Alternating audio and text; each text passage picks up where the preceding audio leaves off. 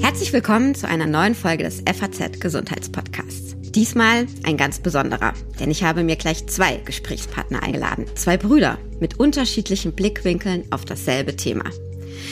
In diesem Podcast soll es um die Reproduktionsmedizin gehen, ihre medizinischen Möglichkeiten und um die ethischen und moralischen Fragen, die diese mit sich bringt.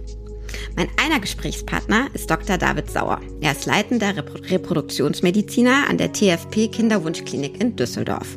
Mit einem besonderen Interesse oder einem Schwerpunkt in der Fertilitätsprävention, also unter anderem beim Einfrieren von Eizellen zum Beispiel. Sein Bruder, mein anderer Gesprächspartner, heißt Hanno Sauer. Er ist Professor für Philosophie an der Universität Utrecht mit einem Schwerpunkt im Bereich der Moralphilosophie. Und er hat gerade den Spiegel-Bestseller geschrieben, Moral, die Erfindung von Gut und Böse, der beim Pieper Verlag erschienen ist. Ja, mit beiden will ich heute Fragen klären wie diese. Was steckt hinter der Reproduktionsmedizin? Wie gut sind zum Beispiel Eizellen, die eingefroren wurden? Aber auch, überschreiten wir beim Thema Kinderwunsch eigentlich mittlerweile ethische Grenzen und spielt Medizinethik überhaupt beim medizinischen Fortschritt eine ausreichende Rolle? Mein Name ist Lucia Schmidt und ich freue mich sehr, dass Sie uns heute hier im Podcast zuhören.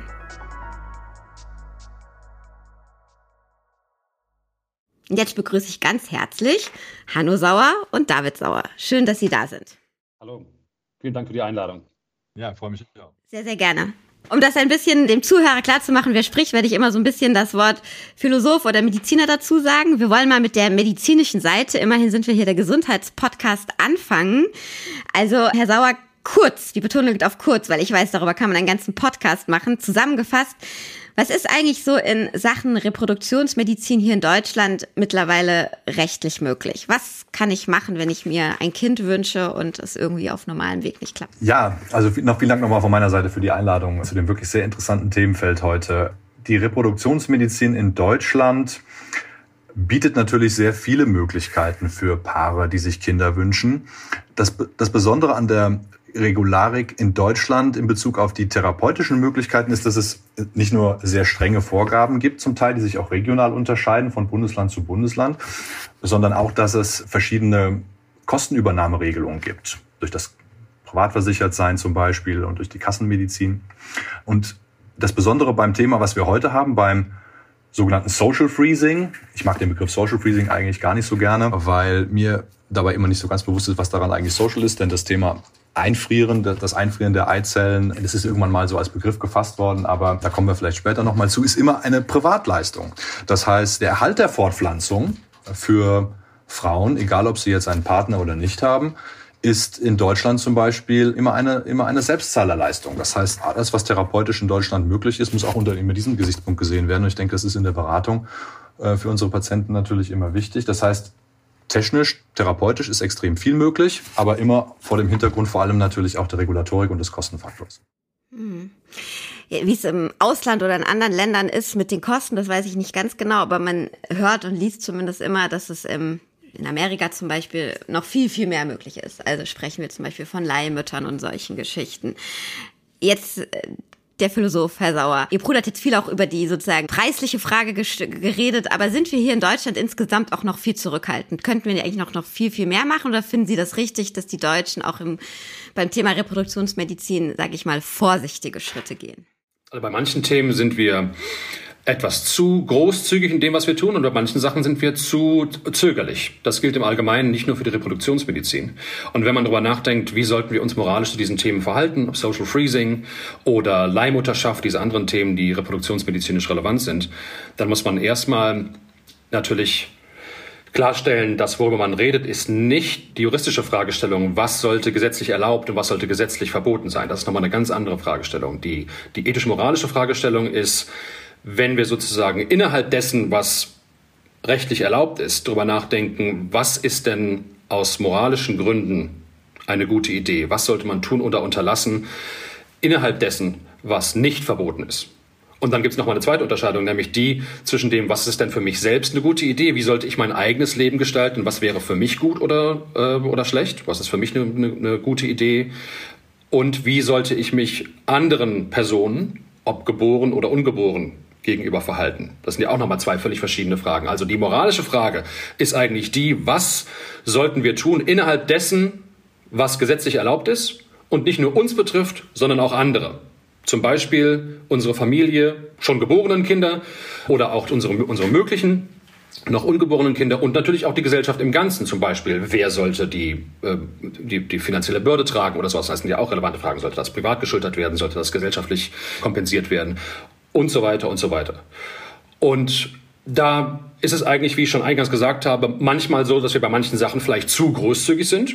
Ich glaube zum Beispiel, dass bestimmte Formen der Tierhaltung in der Fleischproduktion viel zu großzügig betrachtet werden in Deutschland. Bei manchen Sachen sind wir vielleicht, sind wir vielleicht nicht großzügig genug, weil wir natürlich auch alle, auch aus psychologischen Gründen, Schwierigkeiten damit haben, gesellschaftliche Veränderungen, die gerade im Schwange sind oder die vielleicht erst noch bevorstehen, emotional zu akzeptieren. Wir sehen immer erstmal die Kosten und die Nachteile, wenn neue Technologien eingeführt werden, neue Praktiken entstehen. Die gesellschaftlichen Veränderungen, die das mit sich bringt, sind erstmal intuitiv schwer zu akzeptieren. Und deswegen sind wir manchmal so ein bisschen nicht großzügig genug, was bestimmte Dinge angeht oder bestimmte neue Möglichkeiten, die technisch möglich geworden sind. Frage nochmal ganz konkret nach. Und bei der Freezing oder bei der Reproduktionsmedizin sind wir da jetzt zu ja, zu offen oder sind wir da noch so zu zurückhaltend? In welch, äh, zumindest mal die Tendenz von beiden, was würden Sie sagen? Wo befinden wir als Deutsche, als Gesellschaft uns? Also wir sehen schon in den letzten zehn Jahren, dass das deutlich zunimmt im öffentlichen Interesse. Also dass, dass das Einfrieren von Eizellen zum Beispiel oder auch das Einfrieren von Spermien, das ist jetzt technisch etwas, was schon seit vielen Jahren möglich ist. Also das heißt, das ist schon etwas, was man seit den 80er Jahren durchführen kann. Und es gibt durchaus auch die ein oder andere gute Therapie-Erfolgsstory aus dieser, aus dieser Zeit schon. Das heißt also, die Technik grundsätzlich existiert schon länger. Das ist natürlich im Laufe der Jahre immer weiter auch verfeinert worden. Das heißt, die Behandlungserfolge aus, diesen, aus dieser Einfriertechnik, vor allem eben ja aus dem Einfrieren von, von Eizellen, hat sich dramatisch verbessert in den letzten 20, 25 Jahren, sodass seit etwa ja grob 2010 die Behandlung hinsichtlich des Einfrieren von Eizellen auch wirklich überregional, international anerkannt ist als Technik, die auch eben zu Schwangerschaften ähm, zuverlässig führen kann. Und etwa seit dieser Zeit, 2010, 2011, einfach weil es auch medial deutlich präsenter geworden ist äh, seit dieser Zeit, steigt auch die Nachfrage nach diesen Therapieverfahren. Ich kann mich gut erinnern an die Zeit, als, in, als ich in Frankfurt tätig war. Da waren ähm, in der Anfangszeit so hin und wieder mal so vier, fünf, sechs Interessenten pro Jahr, die das machten, ganz am Anfang. Und das nahm aber dann durch die, auch durch die Berichterstattung dazu und die Verbesserung einfach der Technik immer mehr zu, so dass wir dann über die Jahre hinweg das regelmäßig im täglichen Alltag ähm, als Beratungstermine dann hatten. Und es hat sich dann einfach immer mehr ergeben, dass Frauen das nachgefragt haben, einfach weil eben auch die Schwangerschaftsraten besser wurden. Und vor dem Hintergrund, denke ich, ist das etwas, was ja immer mehr präsent ist und nachgefragt wird und eben dann auch ja von den entsprechenden Kliniken auch angeboten werden kann. Und eben auf der moralisch-ethischen Seite sind wir sozusagen mit dem medizinischen, technischen Fortschritt, den ähm, Ihr Bruder ja gerade gut beschrieben hat, und der Nachfrage auch gedanklich und unsere Einstellung dazu mit, haben wir im Schritt gehalten oder hängen wir da eigentlich hinterher? Es gibt ja erstmal einen ganz, ganz, ganz klaren, guten Effekt, den das hat. Nämlich, es sind viele Paare, die ihren Kinderwunsch dadurch erfüllen konnten. Das ist ja erstmal was Gutes. Das ist schon mal ein riesen, riesen ähm, Vorteil, den das gebracht hat für, ich kenne natürlich die Zahlen nicht, weil mir das Fachwissen fehlt, aber für viele, viele tausend ähm, Frauen und, und Paare, die damit schwanger werden konnten und sich ihren Kinderwunsch vielleicht sogar mehrfach erfüllen konnten. Das ist natürlich erstmal ein riesen Plus und ein Riesengewicht auf der Pro-Seite.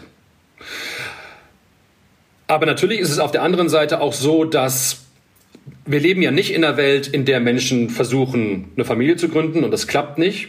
Und dann, wenn es wirklich, wenn alle Mittel ausgeschöpft sind, sagt man, ach übrigens, wir haben hier noch eine geheime Wunderwaffe, die können wir benutzen und dadurch wird dann der Wunsch erfüllt. Sondern in dem Moment, in dem es auch öffentliches Wissen ist, dass es diese Technologie gibt, können sich natürlich auch Leute in ihrem Verhalten darauf einstellen und das bewusst nutzen. Das heißt, es kann auch eigentlich unbeabsichtigte Nebeneffekte äh, geben, dass vielleicht Menschen äh, Risiken eingehen, die sie vorher nicht eingegangen sind. Und gesagt, ja, ich will auf jeden Fall Kinder haben, deswegen mache ich das lieber sozusagen in der Phase, in der die, in der die Fertilitätsbedingungen ideal sind.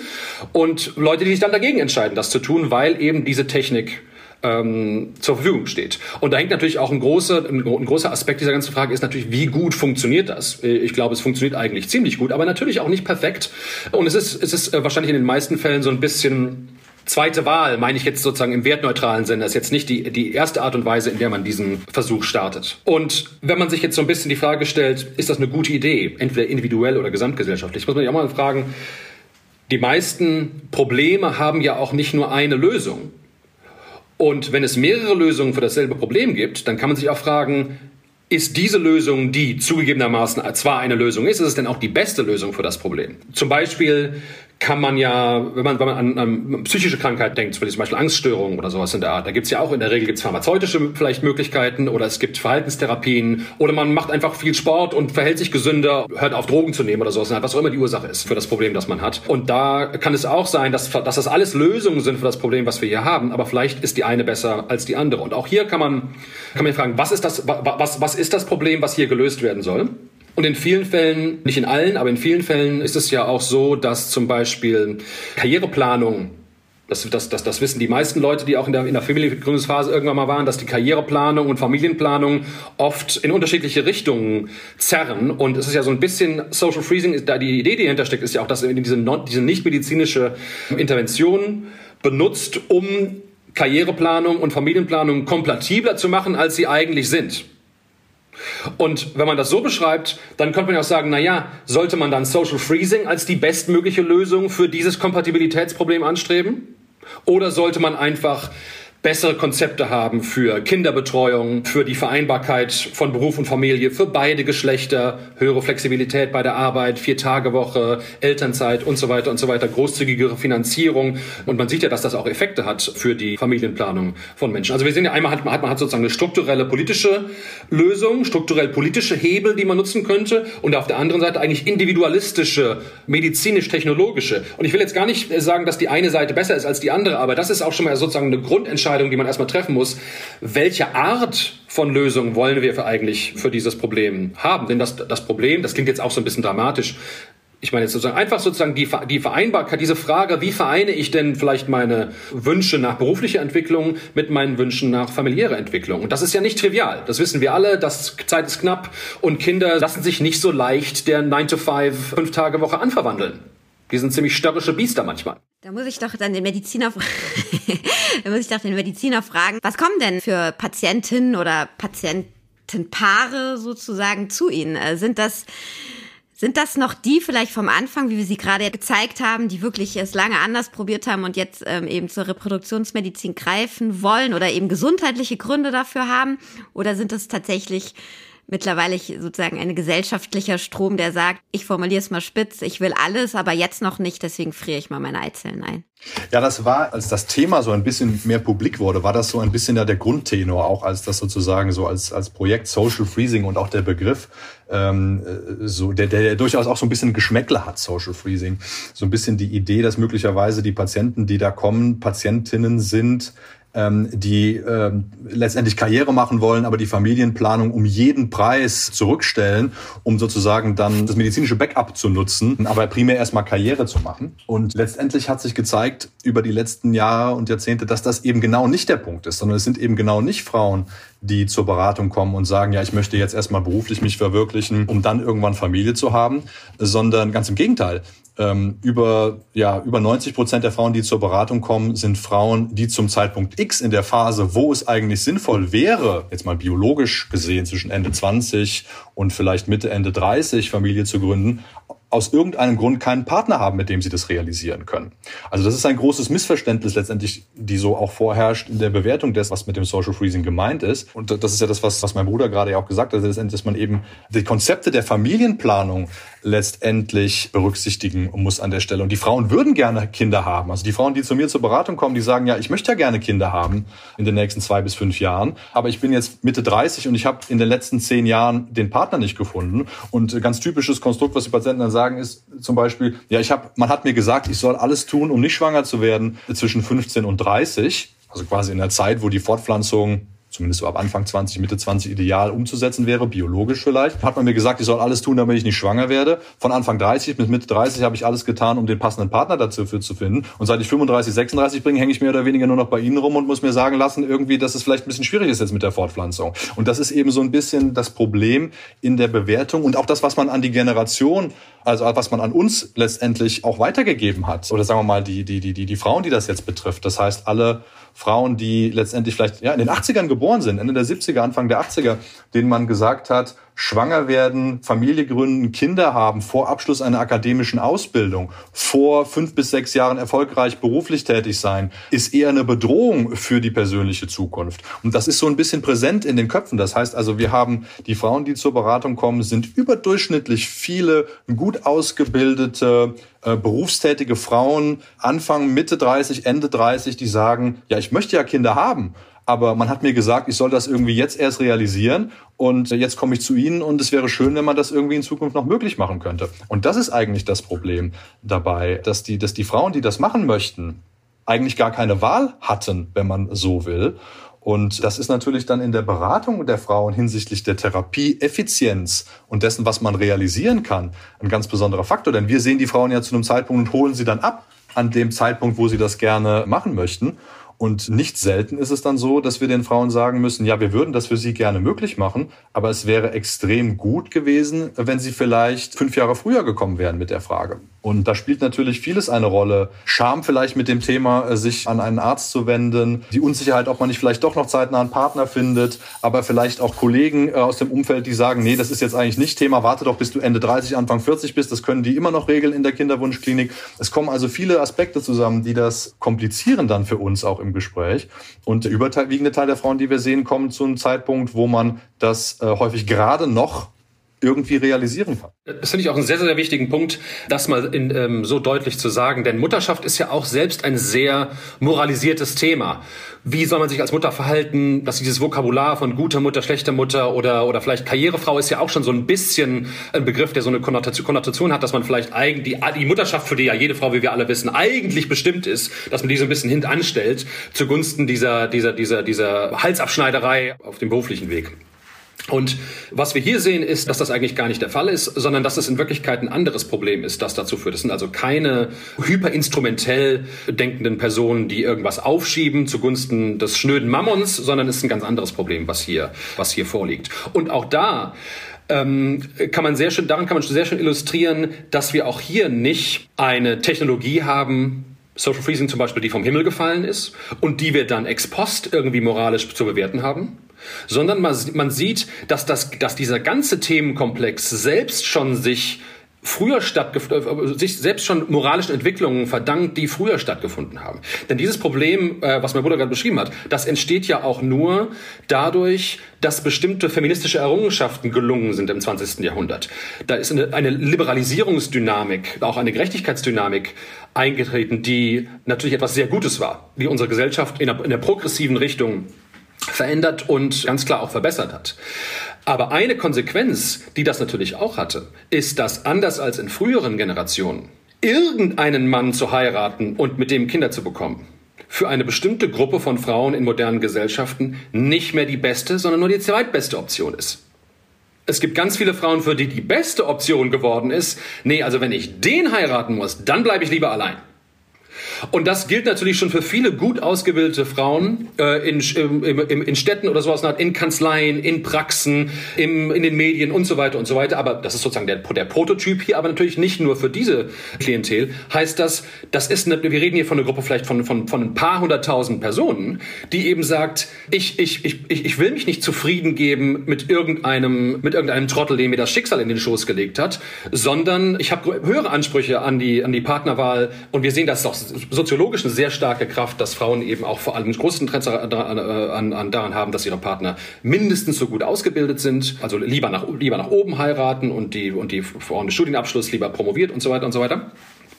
Und in dem Moment, in dem diese Dynamik entsteht, gibt es natürlich dann auch eben eine Gruppe von Frauen, die es strukturell ja, etwas länger dafür braucht, den geeigneten Partner zu finden. Und das ist sehr selbst schon eine Konsequenz von einer moralischen Entwicklung, die wir eigentlich sehr begrüßenswert finden. Aber jetzt haben wir lange darüber gesprochen, was medizinisch unser Fortschritt ist. Wir haben lange jetzt darüber gesprochen, was sie gesellschaftlich sozusagen erreicht haben. Das ist ja alles total gut. Bisschen Ahnung habe ich von Gesundheit ja auch, aber ich habe immer den Eindruck, sozusagen der Körper ist da noch nicht ganz hinterher. Man liest ja immer wieder so, das ist vielleicht übertrieben, aber wir befinden uns irgendwie körpermäßig oder organismusmäßig noch im Steinzeitalter. Das heißt, ja, das stimmt ja auch. In diesem speziellen Fall der Reproduktionsmedizin treffen also gesellschaftliche Entwicklung und medizinisch-technische Entwicklung auf die Tatsache, dass dann Frauen zu ihnen kommen, jetzt auch erstmal wieder mal ausgeblendet aus welchen Gründen, die dann eben zu einem Zeitpunkt Kinder kriegen, gerade wenn sie die Eizellen einfrieren, der eigentlich weit über dem liegt, was der Körper leisten kann. Also wo dann auch gesundheitliche Folgen für Mutter und Kind ja folgen können. Das hoffen wir nicht. Und Sie haben gerade gesagt, es wird immer erfolgreicher und es funktioniert immer besser, aber trotzdem, das Punkt ist da. Also blenden wir das aus in unseren eben gerade besprochenen Fortschritten, dass wir eigentlich aber körperlich einfach nicht so weit sind, dass wir das ich sag jetzt mal ganz krass, äh, gut verantworten können. Absolut. Und das ist ja genau der Punkt. Deswegen auch das, was mein Bruder gerade gesagt hat. Und das ist ja vor dem, vor dem Kontext dessen, was er auch, was er, was er, was er auch beschrieben hat in seinem Buch letztendlich, dass eben ja bestimmte Normen oder bestimmte Werte eben konstant geblieben sind, ja auch über extrem lange Zeit und über die Jahrhunderte. Nämlich Familie zu gründen, Familie zu haben, Kinder zu haben. Wenn Sie junge Frauen fragen in der großen deutschen Fußgängerzone, 100 Frauen, dann sagen etwa 85 bis 90 Prozent, ja, ich kann mir auf jeden Fall vorstellen, Kinder zu haben. Ich möchte auf jeden Fall Familie haben. Und es ist eben so, in Deutschland ist das Durchschnittsalter beim ersten Kind etwa 31 bis 32 bei den Frauen. Das heißt, viele sind dabei, die eben deutlich später den Kinderwunsch realisieren. Der ideale Zeitpunkt biologisch wäre irgendwo so zwischen 22 und 25 Jahren wahrscheinlich. Aber eben für eine bestimmte Gruppe wie mein Bruder es auch hatte, schon ausgeführt hat, eben gut ausgebildet und sagen wir mal auch sehr differenziert eben zum Zeitpunkt Partnerwahl, wie möchte ich gerne mein Leben gestalten, kommen deutlich später. Das heißt, wir sehen die Frauen eigentlich so ab 36, 37 im Durchschnitt und das ist der überwiegende Teil von den Frauen, wo biologisch bei den meisten die Reproduktionsfähigkeit nicht erst abnimmt, sondern sich schon quasi am Ende befindet. Das heißt, wir sehen die Frauen zu einem denkbar unglücklichen Zeitpunkt. Der Wunsch, Kinder zu haben, besteht möglicherweise schon für geraume Zeit. Partner aus genannten Gründen bisher nicht gefunden. Das heißt, der emotionale Druck, das irgendwie auch als, als Backup mit dem Social Freezing zu realisieren, ist extrem hoch. Das heißt, ich habe in der Beratung schon viele Frauen gesehen, die gesagt haben, ja, ich möchte das unbedingt machen. Ich habe Geld gespart. Ich habe mir jetzt freigenommen, extra ein Sabbatical genommen, um jetzt hier Social Freezing zu machen. Und dann sagt man den Frauen, ja, sie haben aber eine schlechte Voraussetzung hormonell und gynäkologisch. Wir können das gar nicht mal eben realisieren. Und das sozusagen die Idee ist, ja, ich kann mir das aber irgendwie realisieren, vielleicht durch Aufwand, durch mir Mühe geben und durch nur dranbleiben und dass man sozusagen sagt, wir können das gar nicht realisieren, weil sie kommen einfach zu einem Zeitpunkt, wo das jetzt bei Ihnen im konkreten Fall vielleicht nicht realisierbar ist, verursacht natürlich eine Erschütterung bei den Frauen auch. Dass man so auf die Reproduktionsmedizin vertraut hat, vielleicht weil man suggeriert hat, wir könnten das Open-End realisieren und die Reproduktionsmedizin ist als Fachbereich an der Stelle extrem ineffizient und in Relation auch sehr ja schwierig zu sehen, denn die, die Frauen machen das ja als Backup, wie mein Bruder ja schon gesagt hat. Second Choice. Das Social Freezing ist ja schon Second Choice, definitiv, oder Third Choice. Denn es ist sozusagen maximal ein Backup. Das heißt, die Frauen sagen unisono eigentlich, ja, ich komme jetzt zu Ihnen, weil ich habe jetzt das Gefühl, der Druck, Familie noch gründen zu können, ist so groß, dass ich irgendwie ein Backup brauche. Bitte helfen Sie mir, dieses Backup zu realisieren. Und nur ein geringer Teil, der dann mit 36, 37, 38 zu uns kommt, kann das realisieren. Das ist das Problem. Das ist das Problem. Das heißt, wir müssten die Frauen eigentlich, in skandinavischen Ländern zum Beispiel, gibt es so ein Fertility Assessment. Das macht auch Sinn, denn die Fruchtbarkeit der Frau nimmt nicht erst mit 35 ab, wie man so äh, weitläufig glaubt, sondern schon mit 27, 28. Am Anfang langsam, später etwas schneller. Das heißt, es wäre sinnvoll, alle Frauen, die Familien gründen wollen, spätestens mit Ende 20, Anfang 30 professionell zu sehen und zu sagen, naja, wo stehen Sie jetzt? Was möchten Sie gerne machen? Was, was stellt sich in den nächsten 1, 2, 3, 4, 5 Jahren für Sie eventuell da? Und das auch abzudaten jährlich, um zu gucken, naja, wo wollen Sie denn hin? Was, wo stehen Sie heute? Und dass Frauen nicht in die Situation kommen, mit 37, 38 in die Kinderwunschklinik zu kommen und dass man ihnen dann sagt, nein, Sie müssen sich wahrscheinlich von dem Projekt Familienplanung möglicherweise verabschieden, weil wir können das für Sie gar nicht realisieren. Das ist ja überhaupt nicht damit gemeint. Aber würde man in so einem Fall, also vielleicht hintereinander, aber Frage an Sie beide, wenn man jetzt rein theoretisch so ein Projekt durchführen würde, nicht auch diesen Druck erhöhen zu sagen, naja, mit 28, 27, die völlige Erfüllung ist eigentlich das Kind und jetzt wollen wir dir zeigen, wie du das irgendwie hinkriegst noch. Also konzentrieren wir uns durch die, das ist diese Reproduktionsmedizin an sich, vielleicht zu sehr darauf, dass die Erfüllung, Familie zu haben, auch gesellschaftlich gesehen immer noch das ist, was man haben muss. Also würde ich jetzt sagen, wenn man so ein Projekt, also wenn ich mir vorstelle, man hätte mir mit 28 gesagt, so, wenn du Familie haben willst, dann musst du jetzt anfangen, dich drum zu kümmern, weil sonst geht es am Ende schief. Ich habe es jetzt sehr provokativ gesagt. Hätte ich als Frau den Druck verspürt, okay, das scheint ja doch am Ende meine Aufgabe und Erfüllung zu sein. Wir sehen uns hier, sage ich mal, den Zuschauern, äh, Zuhörern, deswegen kann ich sagen, Sie nicken, Herr Hanno Sauer. Ist da was dran? Na, es gibt natürlich, einmal ist ein extrem wichtiger, vielleicht sogar der wichtigste Grund, überhaupt Kinder zu haben, in modernen Gesellschaften, in modernen Ländern wie zum Beispiel in Deutschland, komplett weggefallen, nämlich der ökonomische Grund.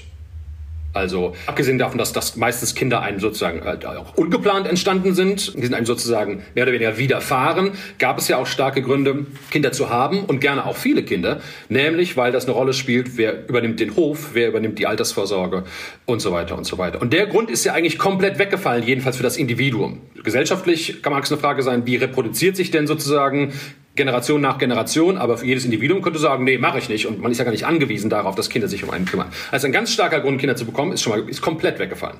Auf der anderen Seite sind extrem viele Gründe dagegen, Kinder zu bekommen, hinzugekommen oder gewichtiger geworden die Möglichkeiten, sein Leben zu verbringen, zu reisen, Unterhaltungsmöglichkeiten wahrzunehmen, die sind ja viel, viel, viel mehr geworden. Das heißt, es ist sozusagen notwendigerweise auch ein Effekt von gesellschaftlichen Entwicklungen, dass diese, dass dieses sich nach hinten verschieben dieser Entscheidung passiert, weil eben die existenzielle Notwendigkeit unbedingt zu garantieren, dass man einst kind, einmal Kinder haben würde, komplett weggefallen ist. Und andererseits die Kosten natürlich, oh, ich wollte so, wollte immer mal auf die Malediven, aber das ist natürlich mit einem, mit einem Einjährigen oder mit einem Einjährigen und einem Dreijährigen Zweijährigen ziemlich schwierig oder es ist jedenfalls durchaus nicht die gleiche Erfahrung. Also lass uns noch mal ein Jährchen warten. Das ist ja eine enorm starke ja, glaube ich, eine Erfahrung, die, die auch nochmal gesagt, jeder von uns äh, kennt. Und das führt dazu, dass man eben dann sagt, oh, 27, lass uns lieber mit 31 loslegen oder sowas in der Art. Und hat natürlich dann wieder statistisch einfach, muss es so passieren, dass es eine gewisse, ziemlich erhebliche Menge von Frauen oder Paaren gibt, für die das dann nicht so klappt wie geplant oder nicht so schnell klappt wie geplant. Und das ist die Situation, die wir jetzt, die wir jetzt aktuell beobachten. Und an den Mediziner sind eigentlich in den Gesprächen mit, also wenn Frauen zu ihnen kommen oder Paare zu ihnen kommen, so diese ganze Frage, ja, ist das richtig? Was sagen andere vielleicht dazu? Also diese moralisch-ethischen Aspekte überhaupt noch ein Thema oder sind die damit sozusagen durch oder haben die sich gar nicht gestellt und bei ihnen geht es nur noch ums Medizinische? Oder finden so Gespräche auch in ihrer Klinik statt? Ich würde mir wünschen, dass das ähm, bisweilen mal öfter zur Sprache käme. Also Zeit in so einem Beratungsgespräch wäre dafür. Und ich würde eigentlich auch immer erwarten, dass diese Fragen ähm, gestellt werden. Aber interessanterweise ist, sind diese Aspekte ähm, ja gesellschaftliche Meinung ähm, und diese ganzen, sage ich mal, Punkte, die jetzt so angesprochen wurden. Wie wird das gesehen? Kann ich das, kann ich das ethisch, moralisch realisieren? Was halten Sie davon? Ist praktisch kein Thema, denn die meisten, die meisten Frauen sind so für vor dem Hintergrund dessen, was auch medizinisch vielleicht notwendig wird, sehr gut informiert. Das heißt, die meisten Frauen kommen zur Beratung und sind mit den Begrifflichkeiten auch schon ein bisschen vertraut. Die haben sich schon eingelesen in das, ähm, was muss gemacht werden. Und die meisten Frauen wollen eigentlich primär wissen, kann ich das realisieren? zeitnah bei Ihnen? Wann kann ich das machen zwischen den ganzen beruflichen Verpflichtungen, die ich habe? Und was kostet mich das? Das sind eigentlich so die, die, die, Hauptfragen. Ich würde mir eigentlich mehr wünschen, dass das Ganze so ein bisschen auch familienplanungstechnisch in so einem Gespräch wäre. Dass man also darüber spricht, was stellen Sie sich vor? Was ist denn so Ihre Vorstellung vom Leben? Sie sind jetzt, sage ich mal, 34, 35. Würden Sie sich eher vorstellen, ein Kind zu haben, zwei Kinder? Was ist denn eigentlich so Ihre Vorstellung vom Leben zu dem Zeitpunkt, wo Sie jetzt zur Beratung kommen? Die meisten Frauen sind eigentlich bei der Beratung sehr darauf fixiert, dann, wie kann ich, was habe ich im Internet gelesen, ich brauche so und so viele Eizellen, damit ich vielleicht dann und dann ein Kind bekomme. Wie kann ich das realisieren? In welchem zeitlichen finanziellen Aufwand? Und das ist eigentlich schade, denn das bildet eigentlich ja gar nicht das ab, was wir auch leisten könnten.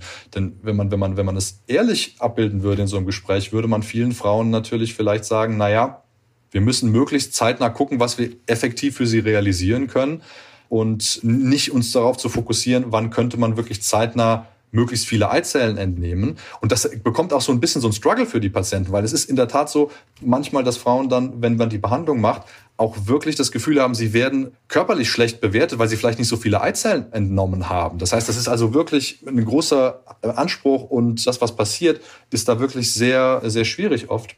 Und das zu transportieren, das ist ganz, ganz komplex. Aber diese, diese Fragestellung zum gesellschaftlichen Aspekt und zu, insgesamt, das taucht praktisch von den Patienten aktiv gar nicht auf. Jetzt haben Sie, Herr Hannesauer Philosophie, ja schon gesagt, es ist auch immer die, also anschließend daran immer die Frage, wie gehen Kinder damit um oder wie geht die Generation danach damit um? Ich meine, wenn jetzt bei Ihnen das Social Freezing optimal verläuft, dann friert eine Frau ihre Eizellen ein und findet dann Partner oder Partnerin, je nachdem. Und am Ende haben wir sozusagen das Kind mit seinen, ihren Eltern. Aber wie gesagt, im Ausland ist auch schon viel anderes möglich, dass Eizelle und Samezelle irgendwo herkommt. Es gibt eine Leihmutter und so weiter. Denken wir bei diesen Entscheidungen zu egoistisch, eben aus all dem, was wir jetzt auch schon besprochen haben, was auch dazu führt, dass man seine Entscheidung anders trifft. Ich will das gar nicht in Abrede stellen, aber ich oder wir wollen dieses Kind. Genau, oder denken wir genug an die Kinder, die dann sozusagen dabei rauskommen und vielleicht Eltern haben, die schon 50 sind oder wie auch immer, denen man dann ganz viel erklären muss. Oder ist das jetzt totales konservatives Denken von mir und das ist schon völlig in Ordnung, dass da neue Strukturen entstehen? Nicht unbedingt, nicht unbedingt, aber natürlich, natürlich kommt man auch schnell in ziemlich komplexe moralische Fragestellungen rein. Also Sie haben jetzt gerade gesagt, ist das überhaupt zu verantworten, wenn man es, wenn es denn möglich wäre, mit 50 noch ein Kind zu bekommen, also das sozusagen immer weiter hinauszuzögern. Was ist denn mit dem Kind, das davon betroffen ist? Aber die Frage ist natürlich, von welchem Kind sprechen wir da? Es ist ja nicht so, dass ich mit 30, 20 Jahre vorher das nämliche Kind bekommen hätte, nur anders, Vielleicht ohne ADHS oder was auch immer. Ich bin da völlig, ich habe keine Ahnung, was die, was die wirklichen Konsequenzen sind. Wobei ich jetzt gar nicht, darf ich kurz ein, damit man mich nicht falsch versteht. Es ging mir gar nicht unbedingt um die gesundheitlichen Aspekte des Kindes, sondern auch um die Tatsache, dass das der Vater, die Mutter dann 70 oder 80 ist, wenn Abitur gemacht wird. Ich habe ja selbst Kinder. Meine, meine Eltern oder die Großeltern auch sagen, boah, früher haben wir das irgendwie leichter geschafft, obwohl die Gott sei Dank noch fit, top fit sind. Also so, die Natur hat sich ja was da bedacht, dass man mit 30 ja. eben zwei Kinder durch die Gegend tragen kann. Also gar nicht darum, dass Krankheiten entstehen. So weit wollte ich gar nicht gehen. Aber die Frage, auf die ich hinaus will, ist, würde denn dieses Kind mit den alten Eltern die Nicht-Existenz einer, Existenz mit alten Eltern vorziehen? Denn das ist ja die Frage, um die es geht. Also wir stellen sozusagen vor, welchen Deal bieten wir dem Kind hier an? Und der Deal ist ja, willst du Vater und Mutter, die, die 60 sind? Oder willst du überhaupt nicht erst geboren werden? Ähm, denn das ist ja die Frage, um, um die es hier geht. Es geht ja eben nicht um äh, sozusagen dasselbe Kind, das man auch früher hätte haben können, sondern man kann ja dieses nur dieses eine haben. Äh, das ist also gar nicht, das meine ich damit. Ich will das jetzt auch gar nicht auflösen, aber es ist nicht trivial, darüber nachzudenken, wenn man sich die Frage stellt, inwiefern dient man denn dem Kind damit und welchem Kind ist damit auf welche Art und Weise gedient. Und es kann ja durchaus, wenn man sich das sozusagen so abstrakt vorstellt, dass vielleicht ein noch ungeborenes Kind, wenn man es denn fragen könnte, sagen würde, also, also wenn, wenn, ich, wenn, ich, wenn ich dafür überhaupt geboren werden kann, dann wäre mir auch eine Mutter, die 60 ist, äh, äh, recht.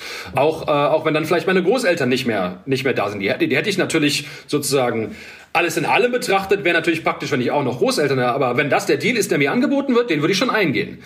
Deswegen, das ist gar nicht so trivial, diese Fragen, wenn es jetzt um die individuelle Ethik angeht und, und inwiefern kann man, lässt sich das denn den, den, betroffenen Kindern gegenüber rechtfertigen, da muss man auch fragen, na ja, wer ist denn dieses betroffene Kind, von dem wir reden und was sind denn genau die Konsequenzen, die diesem Kind jetzt drohen oder nicht drohen? Aber das ist ja äh, sehr schön ausgeführt, muss ich sagen, weil ich auch neulich gelesen habe und das fand ich interessant, dass wir sozusagen eine Kinderwunschfabrik entwickeln. Das ist jetzt nicht nur aufs Freezing, also jeder kann zu jeder Zeit, wann er will, mit wem auch immer oder alleine ein Kind haben.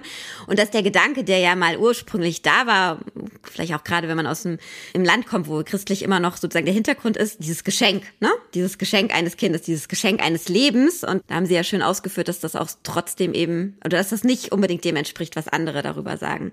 Der andere Herr Sauer, Sie haben gerade auch heftig genickt in Gesprächen, in, in, in dann vielleicht auch, wenn es geklappt hat, nehmen Sie auch natürlich trotzdem wahrscheinlich diese Freude und dieses Geschenk noch wahr bei Ihren Patientinnen, oder? In der Tat, ja, natürlich schon. Ich freue mich auch, also wirklich, ich, für mich mir ist das wirklich noch ein Herzensprojekt. Also Fortpflanzungserhalt, Fertilitätsprävention, gerade eben vor dem komplexen gesellschaftlichen Hintergrund. Also mir ist das so ein bisschen thematisch auch ans, ans, ans Herz gewachsen. Und letztendlich ist, ist das so, ich habe zum Beispiel viele Kollegen, die zum Thema Social Freezing sehr restriktiv sind und sehr streng auch in der Auswahl der Patienten. Natürlich, weil diese Patienten auch im Alltag natürlich nicht nur komplex zu betreuen sind, sondern eben man eben auch mit, mit Misserfolg konfrontiert ist, ne? weil man natürlich eben genau das nicht hat, was man in der Reproduktionsmedizin ja so häufig vorfindet, nämlich möglichst zeitnah einen erfolgreichen Schwangerschaftsbefund. Denn das ist ja genau nicht das. Es ist ja eigentlich ein unklares Investment. Das, und das ist ja ganz wichtig bei der Beratung auch der Patienten. Denn es ist ja mitnichten so, selbst wenn man mit Anfang 30 genug Eizellen einfriert, es gibt keine Garantie auf ein Kind. Weder auf ein Kind als solches, noch auf ein gesundes Kind, noch auf sonst irgendwie. Also es gibt keine Garantie auf den Partner, der vielleicht noch kommt. Es gibt keine Garantie auf eine Schwangerschaft, die entsteht. Und auch schon gar nicht auf die Garantie auf eine gesunde Schwangerschaft oder ein Leben, was sich die Frauen vielleicht vorgestellt haben, mit dem doch auch eher sehr teuren Projekt des Eizelleneinfrierens. Und das ist ganz wichtig. Das heißt, ich, ich finde, es ist wirklich wichtig, mit den Frauen darüber zu sprechen. Manchmal kommen auch Paare zur Beratung, die eben sagen, wir wollen das zusammen realisieren, aber wir wollen jetzt in den nächsten Jahren nicht gemeinsam Kinder haben. Es sind schon überwiegend Frauen, die zur Beratung alleine kommen. Aber es ist eben so, dass, ja, es ist ja auch noch nicht ganz klar, wie viele Kinder werden denn aus den Eizellen, die eingefroren werden, den Patienten, die wir jetzt heute und in den letzten Jahren gesehen haben, auch geboren in Zukunft. Denn die Erfolgsrate des Social Freezings sozusagen als Versicherung das ist ja nicht wie eine, also man hat ja ein bisschen so das Gefühl, naja, es ist eine Absicherung gegen Kinderlosigkeit. Das ist ein großer medizinischer Irrtum. Denn es ist sozusagen die einzige medizinische Chance, die Frauen haben, an der Stelle ihre Fortpflanzungsfähigkeit zum Zeitpunkt X zu erhalten. Und wir können den Frauen zum jetzigen Zeitpunkt gar nichts Besseres anbieten. Es wird extrem überschätzt, als Verfahren, eine Familie zu bekommen in Zukunft. Und es ist einfach die einzige Wahl letztendlich, so gesehen, die die Frauen an der Stelle dann haben. Und es ist für die wenigsten, die zu uns kommen, effektiv zu realisieren. Und das ist das eigentliche Problem. Und das ist ein echtes Dilemma auch in der Beratung der Frauen. Denn das ist ja wirklich, ja, was, was, was die, was die Frauen für das ganze Leben dann ja vielleicht an der Stelle auch begleitet. Eine Information zu bekommen, dass es möglich möglicherweise extrem schwierig ist, eine eigene Familie zu haben, trotz Social Freezings. Genau, vielleicht ganz kurz einfach mal in Anführungszeichen harte Fakten. Wie viele Frauen am Ende, die zu Ihnen kommen, haben Sie da Zahlen, gehen dann am Ende auch glücklich mit einem Kind raus? Wo klappt das auch? Oder können, kann man sowas sagen? Also wie erfolgreich ist das Freezing sozusagen unterm Strich? Also das, die, das, das Einfrieren der Eizellen als technisches Verfahren ist extrem effizient. Das heißt, die Eizellen, die wir entnehmen und eingefroren werden mit den, mit den Einfriertechniken, ähm, die sind safe. Die bleiben über Jahre da, wo sie sind. Wenn man die wieder auftaut, sind die eigentlich auch alle da. Das heißt, man kann also wirklich die biologische Uhr der Eizelle technisch anhalten für Jahre. Das ist gerade unlängst aus Anfang der 90er eine junge Frau mit ihren Eizellen Anfang 20 schwanger geworden und mit der absurden Konstellation quasi, dass der Vater des Kindes, mit dem sie sich dann jetzt fortgepflanzt hat, jünger ist als die Eizellen, als sie damals eingefroren hat. Also auch solche extremen Varianten gibt es natürlich. Das heißt, die Technik ist immer besser geworden. Auf die Technik kann man sich an der Stelle wirklich auch verlassen.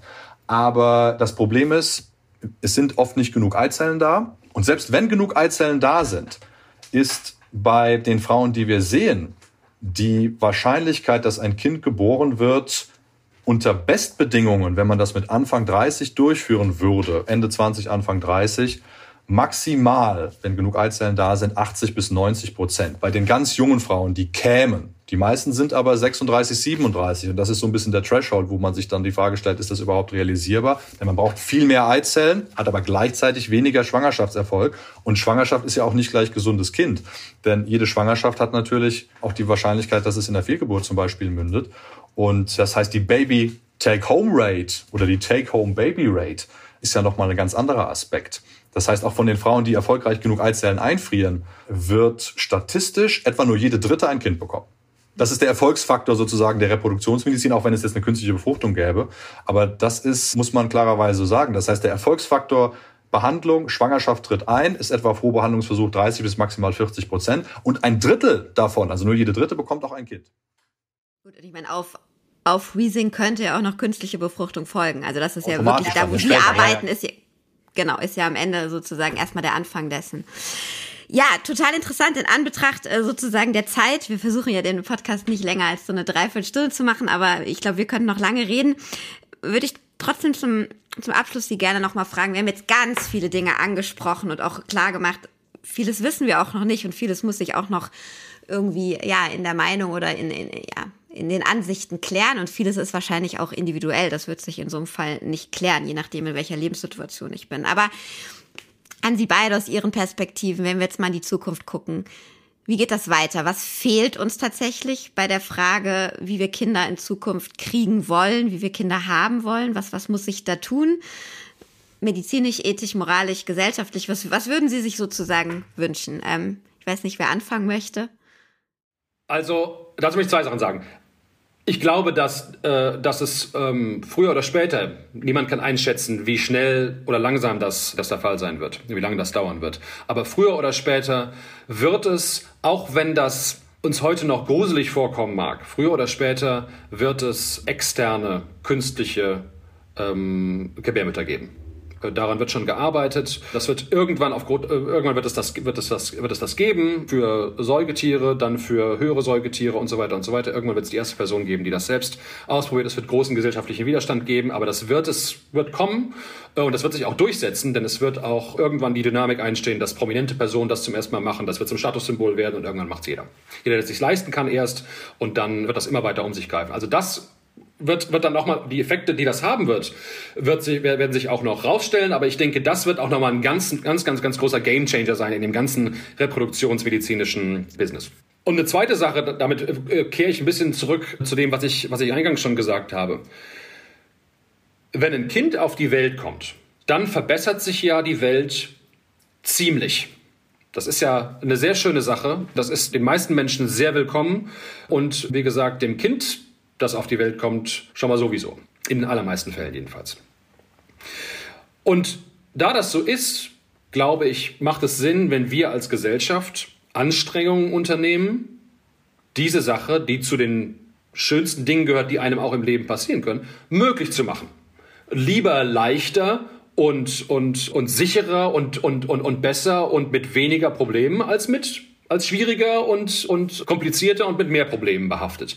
Und da lohnt es sich eben immer auch über das institutionelle Design nachzudenken, das wir als Gesellschaft bereitstellen können. Und da geht es wieder zurück zu dazu, dass man dieses, ich sage es nochmal im, im weitesten wertneutralen Sinne, Problem gar nicht erst entstehen lässt, nämlich dadurch, dass Kinder zu kriegen und zu haben und trotzdem ein interessantes und freuderfülltes Leben in dem, in, dem, in dem Bereich ohne Kinder weiterführen zu können, dass das irgendwie ermöglicht wird, dass sich das Arbeit und, und Familie sich besser vereinbaren lassen, dass es Finanzierungskonzepte gibt.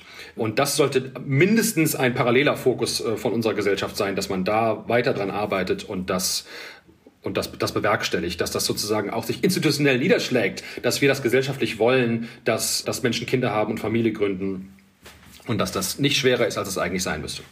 Vielen Dank. Und der Mediziner?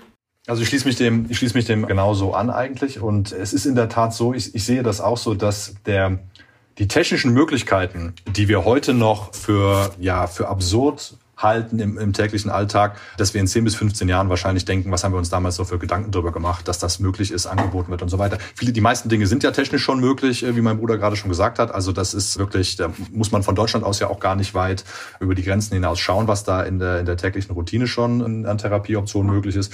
Und ich denke, und jetzt als Arzt, der an dem Thema arbeitet, ich wünsche mir das natürlich auch, dass es zum einen nicht nur die technischen Möglichkeiten für die Patienten gibt, die dann ausgeschöpft werden können, sondern dass sie auch frei zugänglich sind. Denn es ist ja wirklich so, es gibt ein großes Problem ist ja, es ist zwar technisch möglich und realisierbar, aber es ist extrem teuer. Es gibt keine Unterstützung dafür. Aufgrund der ganzen auch fachärztlichen Betreuung der Patienten kommen Patienten relativ spät erst dazu, das zu machen. Und es gibt auch keine einheitliche gesetzliche Regelung. Das heißt, ich als Reproduktionsmediziner wünsche mir natürlich technischen Fortschritt, maximal nutzbar für möglichst alle und das natürlich auch so finanzierbar, dass nicht nur die Leute Zugang dazu haben, die das, die das aus beruflichen Gründen realisieren können. Das heißt, es müsste wirklich eine einheitliche gesetzliche Regelung geben, wünschenswerterweise in der nahen Zukunft und zu diesen technischen Möglichkeiten des Fortschritts Zugang für alle. Denn die Fertilitätsprävention ist gewünscht. Wir brauchen das Land, also jedes Land, aber auch Deutschland braucht Kinder, gesunde Kinder, von zufriedenen Müttern, die damit auch gut zurechtkommen in dem Familiensetting und die nicht ihr ganzes Erspartes dafür investieren, weil sozusagen das Land nicht bereit ist, Geld dafür zur Verfügung zu stellen, in diese, in diese Möglichkeiten zu investieren. Das ist mein, das ist mein Wunsch für die Zukunft, dass es da ein größeres Bewusstsein und einen größeren, ja, Zugang zu gibt. Wie gesagt, wir könnten stundenlang drüber reden, da würde Ihnen jetzt der Gesundheitsminister entgegnen. Es wird nur bezahlt, was medizinisch und, weiß ich nicht, wirtschaftlich und ausreichend oder so heißt das, ne? Genau, aber das, wie gesagt, würde zu weit führen. Ja, liebe Brüder Sauer, vielen, vielen Dank für Ihre Zeit und dieses wirklich, wie ich finde, spannende und äh, lebhafte Gespräch. Schön, dass Sie meine Gäste waren. Liebe Hörerinnen und Hörer, Ihnen auch herzlichen Dank für Ihr Interesse und das Zuhören.